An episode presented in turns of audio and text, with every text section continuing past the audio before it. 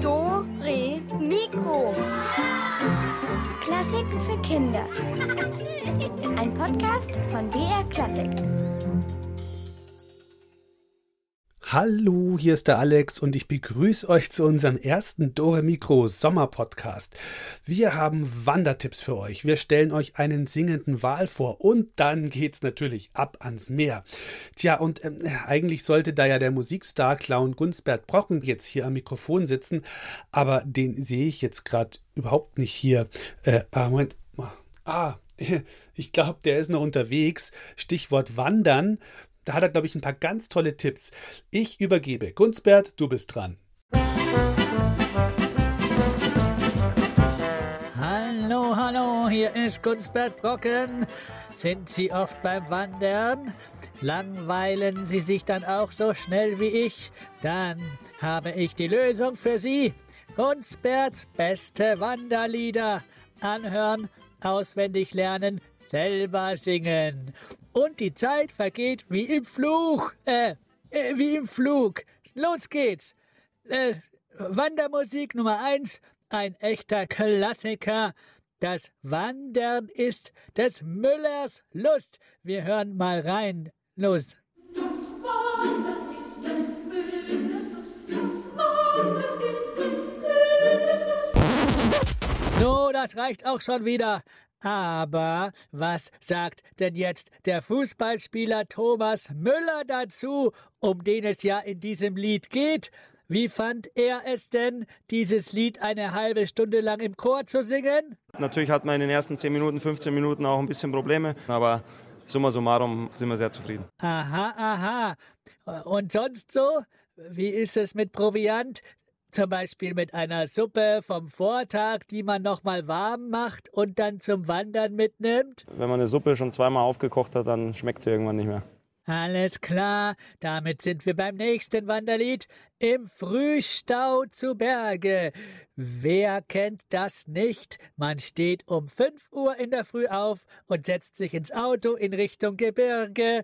Dann steht man sieben bis acht Stunden im Stau und ist dann gegen Abend beim Parkplatz der Bergbahn angekommen. Jetzt heißt es ein fröhliches Lied anstimmen, dann macht die Heimfahrt im Stau gleich doppelt so viel Spaß. Im Frühtau zu Berge, wir gehen Fallera, es grünen die Wälder, die Höhen Fallera. Moment, ach so, das heißt im Frühtau und nicht im Frühstau. Egal, äh, das nächste Wanderlied ist ein echter Hit. Es ist vor allem für anstrengende Nachtwanderungen gedacht. Atemlos durch die Nacht, bis ein neuer Tag erwacht. So, danke. In dem nächsten Lied geht es um eine größere Wandergruppe mit Kamelen und Sultan und so Zeug. Die müssen zur nächsten Berghütte laufen, weil die, bei der sie gerade sind jetzt, die hat geschlossen. Die Karawane zieht weiter, der Sultan hat durch, der Sultan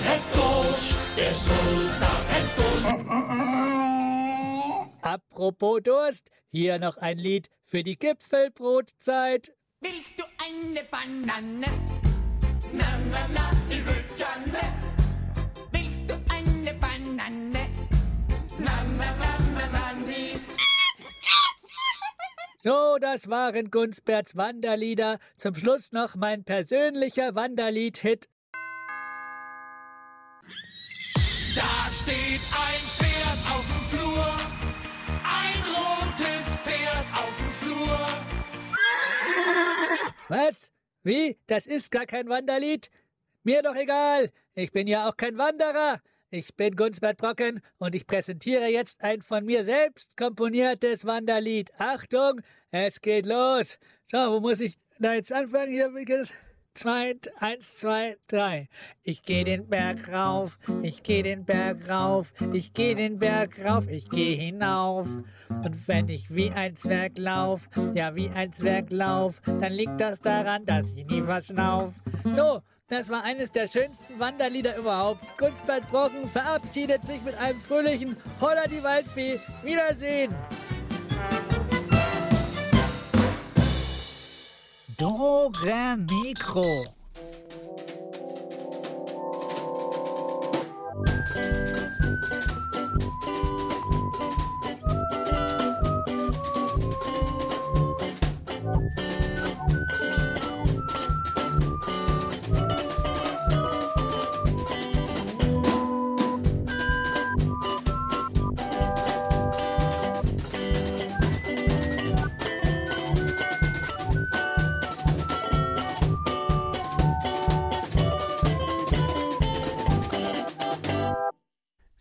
da bin ich wieder, euer Gunstbert Brocken und ich habe einen kleinen Tipp für euch, wenn ihr mal wieder vom Sprungbrett in den Pool springen wollt. Da ist nämlich mal einer mit seiner Badehose am 3-Meter-Brett hängen geblieben und dann mit einem Salto ins Wasser gesprungen.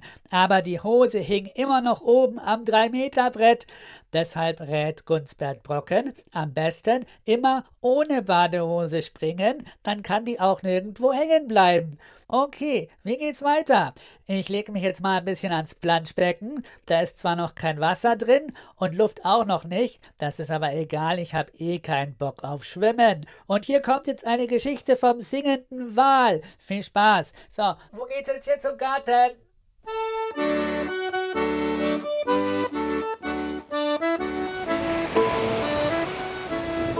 Captain, Captain, wir haben etwas auf dem Radar. Schnack der Matrose klingt auf einmal sehr aufgeregt. Tagelang ist die Schorsch Blub schon über das Meer gekreuzt, auf der Suche nach Walgesängen. Kapitän Buck hat den Befehl gegeben, wir bleiben so lange hier draußen, bis wir etwas haben. Und nun haben sie etwas. Einen Wal. Singt er? fragt der Kapitän. Ich höre nichts, antwortet Schnack. Vielleicht sind wir noch zu weit weg. Alles klar, dann Kurs halten. Diesmal klappt es mit unserer Mission. Schnack nickt, während er auf den Radarmonitor starrt und sich gleichzeitig den Kopfhörer ans Ohr hält. Sein Kapitän will endlich beweisen, dass Wale in ihren Gesängen richtige Botschaften übermitteln. Also sowas wie Hallo, wie geht's? Oder Schönes Wetter heute. Alle Wahlforscher weltweit lachen über ihn, aber denen wird er es schon noch zeigen, meint der Kapitän. Kurs halten! Ist was zu hören? Schnack kratzt sich am Kopf. Ich, ich, ich, ich höre was. Da, da singt jemand, ja. Wahlgesang. Na endlich! Kapitän Buck setzt sich einen zweiten Kopfhörer auf und lauscht mit.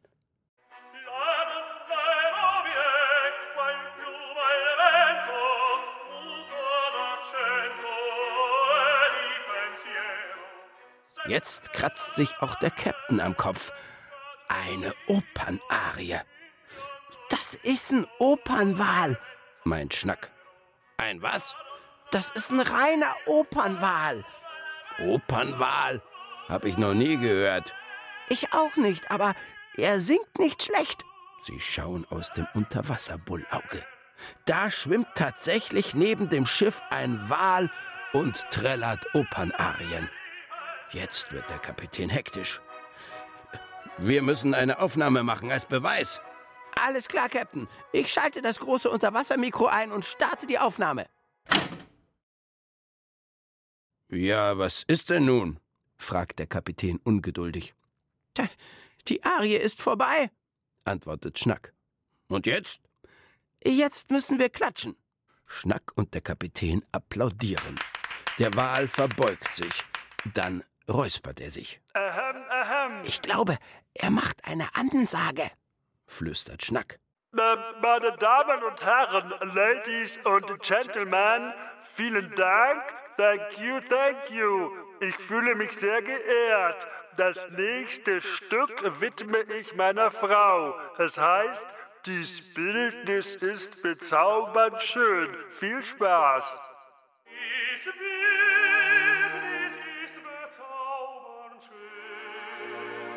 Läuft die Aufnahme, flüstert Kapitän Buck.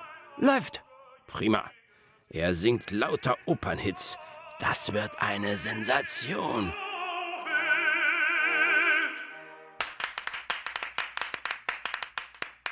Ahem.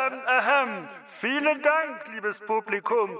Damit möchte ich mich für heute von Ihnen verabschieden. Das nächste Konzert gibt es wieder in zehn Jahren. Bis dahin, auf Wiedersehen. Jetzt schwimmt er weg. Egal, wir haben alles, was wir brauchen. Wir fahren nach Hause. Ich freue mich schon auf die ganzen blöden Gesichter, wenn ich Ihnen die Aufnahmen vorspiele. Ach, äh, Schnack, äh, lass uns doch noch mal kurz reinhören. Kein Problem, Captain. Hier, bitte.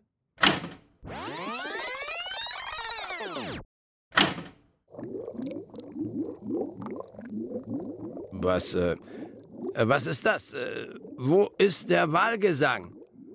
Keine Ahnung. Hab doch alles aufgenommen. Oh Mist, falsches Mikro. Ach, ich, ich habe das Mikro auf der linken Seite eingeschaltet, aber der Wahl war ja rechts. Upsi. Schnack, hast du heute in zehn Jahren Zeit? Ich hätte da etwas zu erledigen. Äh, ja, okay, äh, geht klar, Captain. Ich trag's mir ein. Ne? So was Blödes, äh, falsches Mikro, naja. Äh, Ein bisschen schief hat er ja schon auch gesungen, dieser Opernwahl.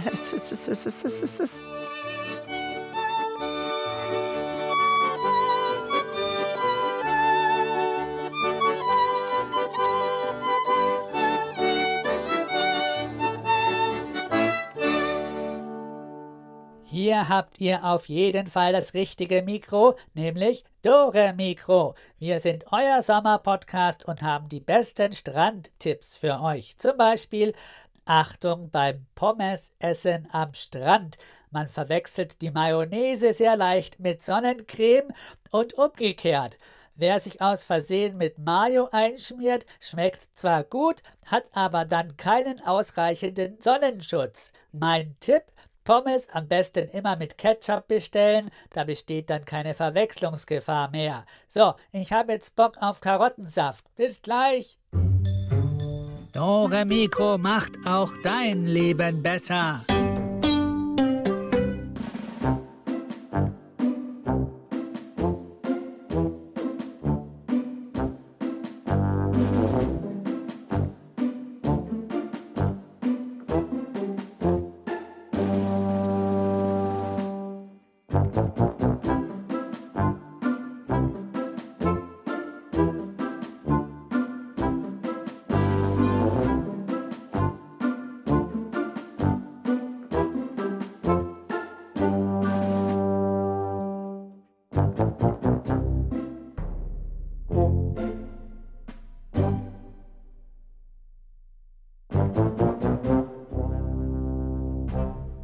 Manchmal kann es ja vorkommen, dass einem in den Ferien so richtig langweilig ist.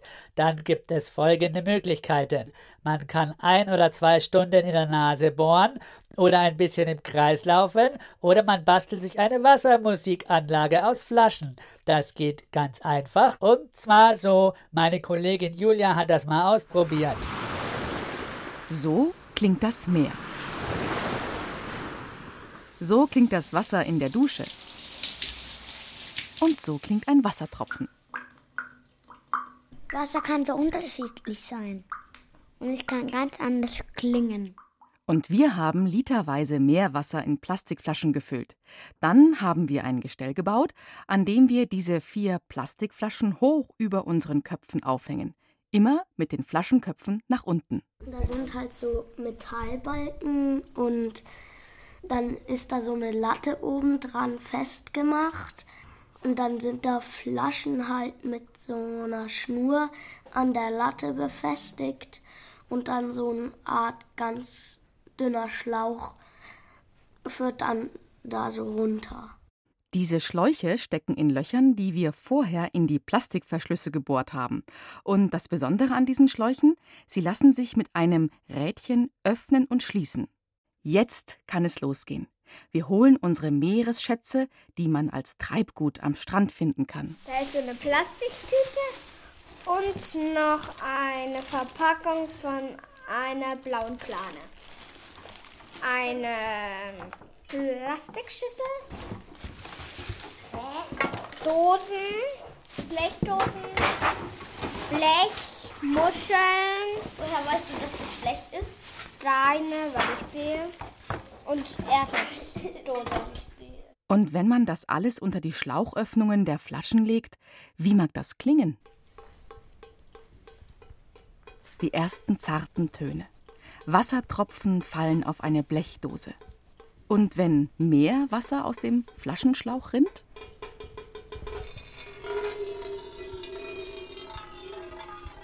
Chiara hat eine Muschel unter ihre Flasche gelegt. Das klingt fein und zart, fast unhörbar. Die Muschel ist auch nicht groß. Ben hat sich eine Plastiktüte geschnappt.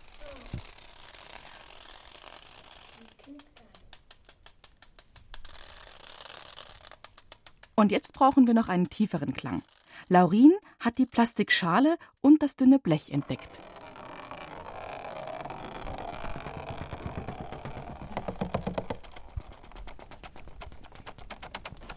Jedes Fundstück hat also seinen eigenen Klang, wenn das Meerwasser aus den Flaschen darauf tropft und klopft.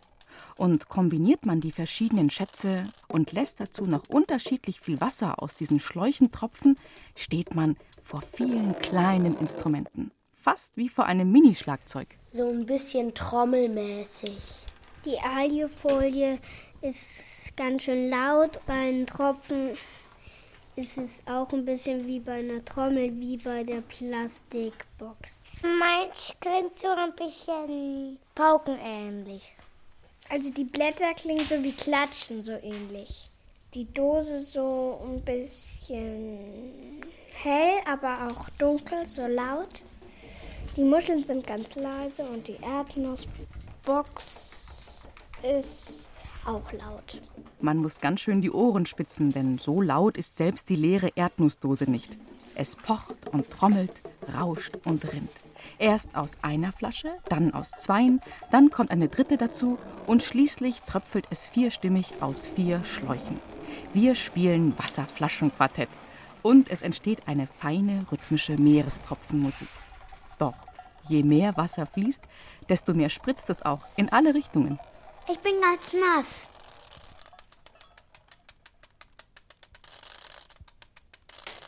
So, danke Julia. Und wer gerade keine Flaschen zu Hause hat, der kann für seine Wassermusikanlage auch einfach ein paar Klospülungen nehmen. Ich habe das schon mal vorbereitet. Das klingt dann ungefähr so.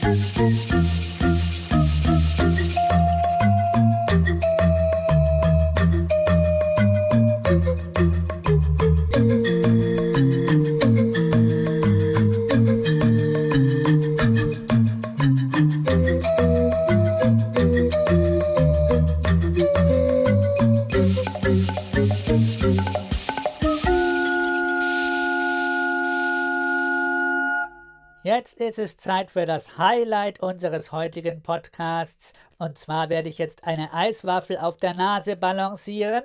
Diese Waffel ist gefüllt mit Vanilleeis und Schlagsahne. So, los geht's. Äh, Moment, ah, Moment mal. Äh, Jetzt läuft mir die ganze Soße drüber. Das schmilzt ja schon. Hallo? Kann mir mal wer helfen? Oh, mir reicht's. Ich hau ab. Hier kommt jetzt die Geschichte von irgendeinem so Heini, der Dings, der, der fliegende Eishändler. Na, äh, wie heißt der? Der fliegende Holländer. Der fährt auf seinem blöden Schiff übers Meer und ist verflucht und wahrscheinlich ist er auch nicht so vollgesaut wie ich. Das war's. Wiedersehen.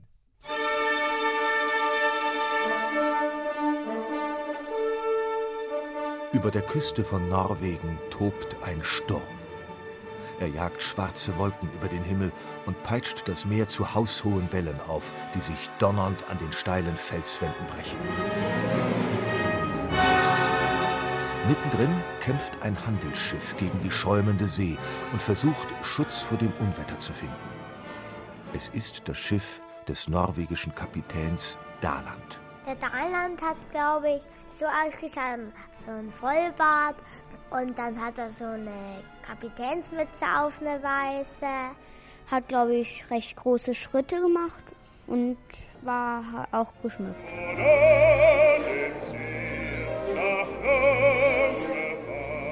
Mit letzter Kraft erreichen Daland und seine Mannschaft eine schützende Bucht und werfen Anker. Und bald darauf fallen die erschöpften und durchnässten Matrosen in einen tiefen Schlaf.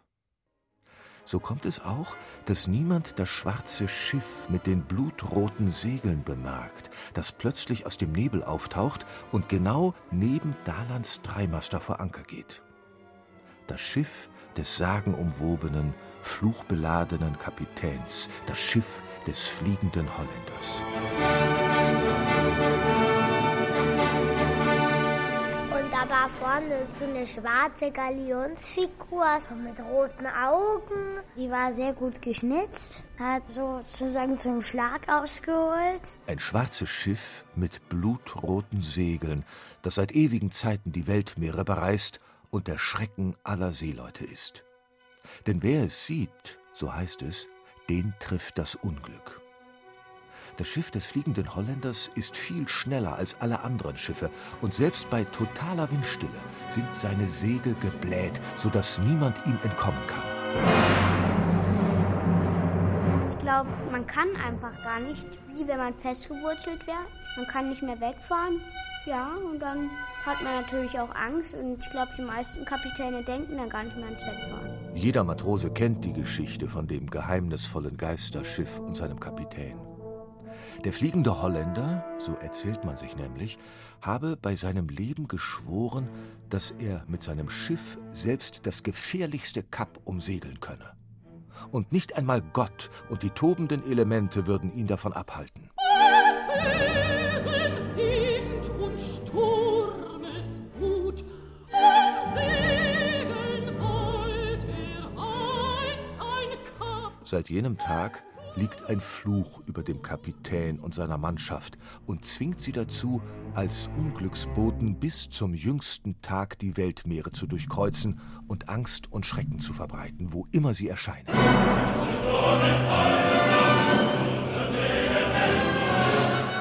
Dann haben sich alle erschreckt und die Mannschaft hat sich öfters auch gewundert, wieso sich alle erschreckt haben. Vielleicht weißt du das ja gar nicht, dass sie, wenn sie es nicht wissen, dass sie verflucht sind.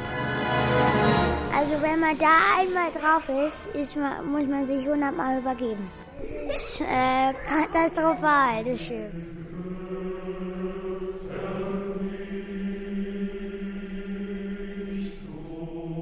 Nur alle sieben Jahre kann der ewige Kapitän für einen Tag an Land gehen. Wenn es ihm gelingt, binnen dieser Frist eine Frau zu finden, die ihn liebt und verspricht, ihm treu zu sein, dann ist der Bann gebrochen. An all das denkt auch der norwegische Kapitän Daland, als er durch ein lautes Krachen aus dem Schlaf gerissen wird und plötzlich dem fliegenden Holländer persönlich gegenübersteht. Der fliegende Holländer war blass und traurig, weil er halt niemanden gefunden hat.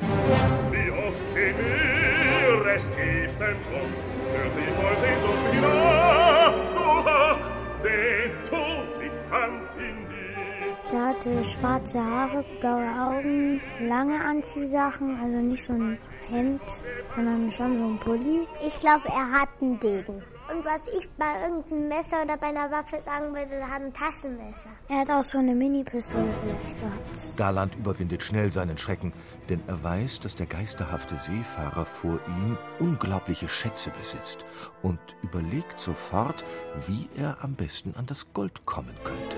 Ein dein Scheins hat dich bis jetzt verfolgt, um dir zu frommen, biet ich was ich kann. Doch darf ich fragen, darf ich fragen, was dein Schiff enthält? Ich glaube, der war nicht mit vielen befreundet. Der war vielleicht gar nicht befreundet und hat auch immer so dunkle Geschäfte, also so Geschäfte gehabt hinter an den Rücken und und ich glaube, der hatte auch ein paar Falten im Gesicht und war schon älter. Daland beginnt ein Gespräch mit dem fliegenden Holländer und erzählt ihm von seiner schönen Tochter Senta. Der Holländer hofft natürlich sofort, endlich erlöst zu werden, bittet Daland um die Hand seiner Tochter und verspricht ihm zusätzlich unglaubliche Schätze.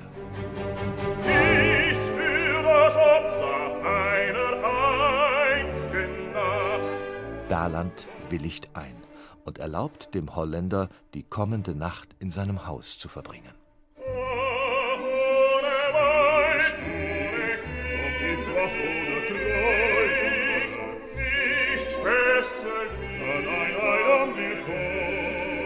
Am Abend sitzt Dalands schöne Tochter Senta zusammen mit einigen Mädchen und ihrer Amme in ihren Gemächern und spinnt.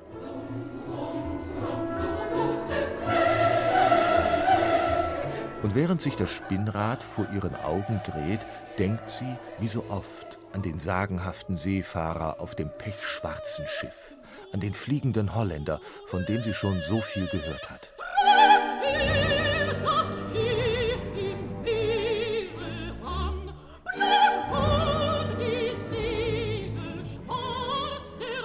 Die Senta, die hat vom fliegenden Holländer geträumt. Die hatte auch Plakate halt in ihrem Zimmer von ihm. Ja, und die Geschichte hat sie auch von ihm gekannt und hat geträumt, dass sie ihn heiratet. Sentas Verlobter, Erik, weiß von ihrer Schwärmerei und ist schrecklich eifersüchtig. Denn immer wieder schmachtet sie das Bild des fluchbeladenen Kapitäns an und träumt davon, ihn zu erlösen. Ich glaube, der Erik hatte blaue Augen, hatte eine ziemlich kleine Nase und er hatte schwarze Stiefel an meistens und blaue Jacken. Ich glaube schon, blau war schon seine Lieblingsfarbe. Also ich schätze, der war so zwischen klug und doof, so ein Oberschlau oder so. Und ja. Endlich wird es Erik zu viel. Er sagt Senta, dass ihr Vater mit einem unbekannten Gast auf dem Weg zu ihr sei und verlässt voller Wut das Haus. Senta aber ahnt, wer der geheimnisvolle Fremde ist, der gleich erscheinen soll und von dem sie schon so oft geträumt hat. Schnell geht sie in ihr Zimmer und macht sich für den Besuch zurecht. Also ich glaube, sie hat blonde Haare und ist oft geschminkt. Sie war sehr nett und man wäre gern mit ihr befreundet. Die Senta war auch eine Kichererbse. Endlich öffnet sich die Tür. Und Daland betritt zusammen mit dem fliegenden Holländer das Haus. Sofort verlieben sich der blasse Kapitän und das schöne Mädchen ineinander und Senta schwört, ihn mit ihrer Treue zu erlösen. Also die Santa fand das richtig klasse, dass jetzt der Mann endlich da ist, von dem sie die ganze Zeit geträumt hat. Und dann haben die halt ausgemacht, dass sie heiraten wollen.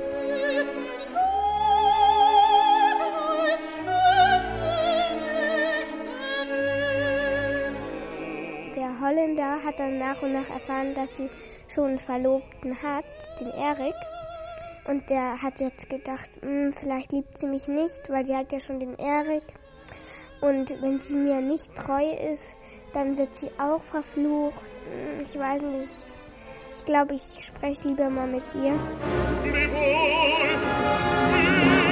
will dich nicht verderben. Seid nicht dieser Blick.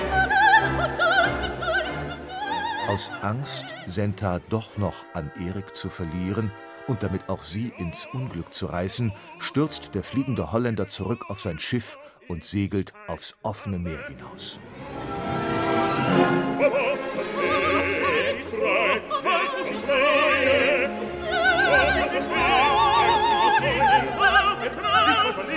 Senta bleibt mit gebrochenem Herzen zurück. Aber um ihm dennoch ihre große Liebe zu beweisen, geht sie hinaus auf die Klippen und stürzt sich ins Meer.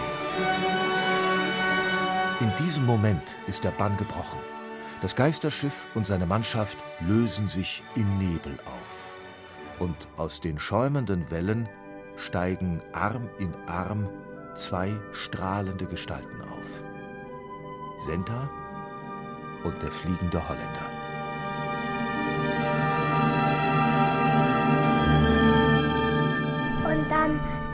Santa und der ein fliegender Holländer und seine ganze Mannschaft sind dann in den Himmel gekommen.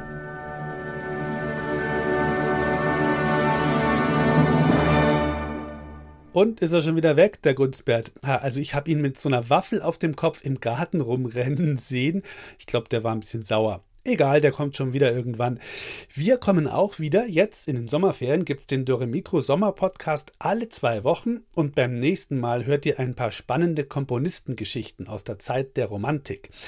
Ja, und in der Zwischenzeit könnt ihr mal auf unserer Internetseite ein bisschen stöbern br.de-kinder und dann auf Doremikro gehen. Oder ihr hört euch ein paar ältere Doremikro-Folgen im Podcast an. Oder ihr hört mal in den Podcast Geschichten für Kinder rein. Den findet ihr auch auf der Seite. Und da gibt es zum Beispiel auch ein Special zu Richard Wagner und seinen Opern. So, ich blas jetzt mal das Planschbecken auf und wünsche euch eine gute Zeit. Bis zum nächsten Mal. Ciao, euer Alex.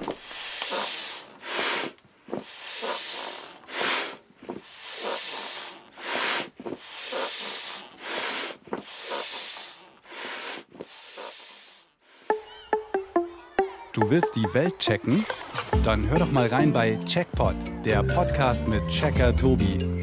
Den Checkpot gibt's in der ARD Audiothek und überall, wo es Podcasts gibt.